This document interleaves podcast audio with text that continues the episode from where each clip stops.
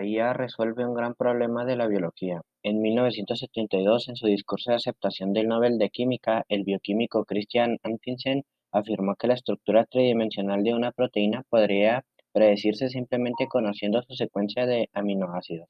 Esta última es, fácil, es fácilmente descifrable con las tecnologías actuales. La estructura 3D de una proteína es crítica, ya que de ella depende su función. Por ejemplo, como el virus de la COVID-19, invade las células del organismo.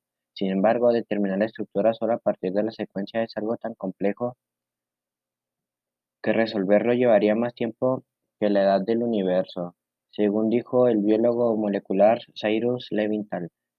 Pero ya quizás no no, a finales de noviembre el laboratorio de inteligencia artificial IA DeepMind de Google anunció que su programa AlphaFold básicamente ha conseguido resolver el problema de Anfinsen.